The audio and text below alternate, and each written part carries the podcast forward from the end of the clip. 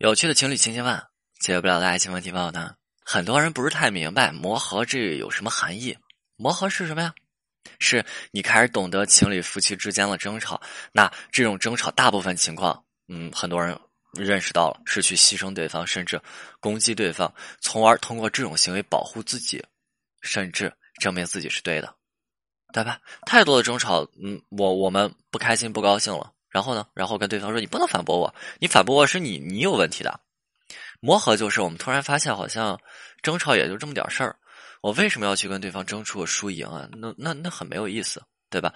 磨合是我们明白，我们所追求的是两个人一起开心快乐的生活，而不是去追求自以为对的那些内容。这样的磨合是一种成熟的标志。真的，没有磨合的爱情还是比较稚嫩的。我经常会有遇到有人他跟我说说。老师啊啊，我我们俩相处这么久，我感觉还不是太了解对方，这个很正常。就莎士比亚说过这么一句话，你可以去细品，很有味道的。因为不了解而结合，因为了解而分手，真的就是这样。陌生代表的就是神秘感，代表就是吸引力。这下引起了我们热恋的冲动，彼此的不同，发现了对方的特质，造成了相互的吸引，这铸就了我们的热恋。热恋的时候，我们着眼于对方各式各样的这些优点。但是，当热恋褪去的时候，真正的结合磨合，这时候刚刚开始啊。同样的，热恋啊，刚接触的时候，我们会不自觉的去伪装我们自身，我们会把我们最光鲜的一面展示到对方眼前的。那时候，我们想的就是，我不能让我的爱人觉得我们很糟糕，对不对？慢慢的，在这个过程当中，热恋的这种激情褪去的时候，磨合开始，我们回归了，我们回归到我们最真实的那种状态。所以，在一起相处之后，发现，嗯，是随着时间加长，哎呀，自己好像不是太了解对方，这这个很正常。这时候，很多人内心会产生一种疑问，那疑问就是：那我发现他好不是太了解对方，我发现他各种各种和之前的不同，那他还是我爱的那个人吗？我真的了解他吗？他的这些毛病，我怎么以前没发现？是不是他变了呀？等等等等，对吧？其实这个时候只是开始了磨合。这样的磨合不是消耗彼此的爱啊，而是打破独立性的边界的这么一个过程。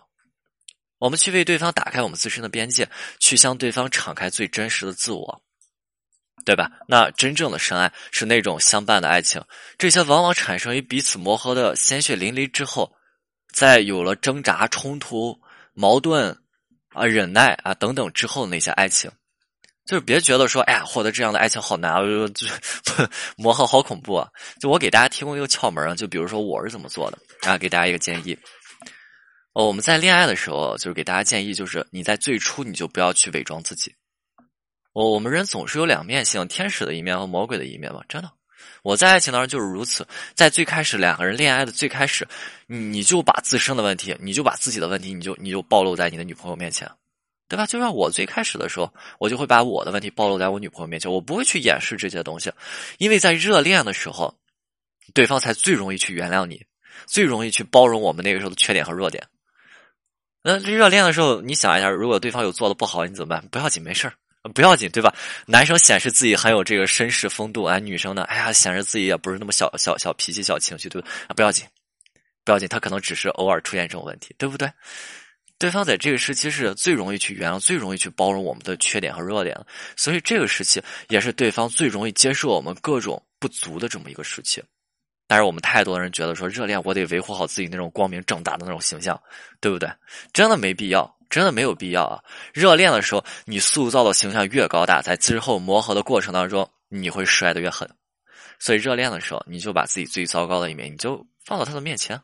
你就放他面前，那个时候他能够承担你魔鬼的一面，自然天使的一面，你的天使的那一面会让他感觉倍加的幸福和开心。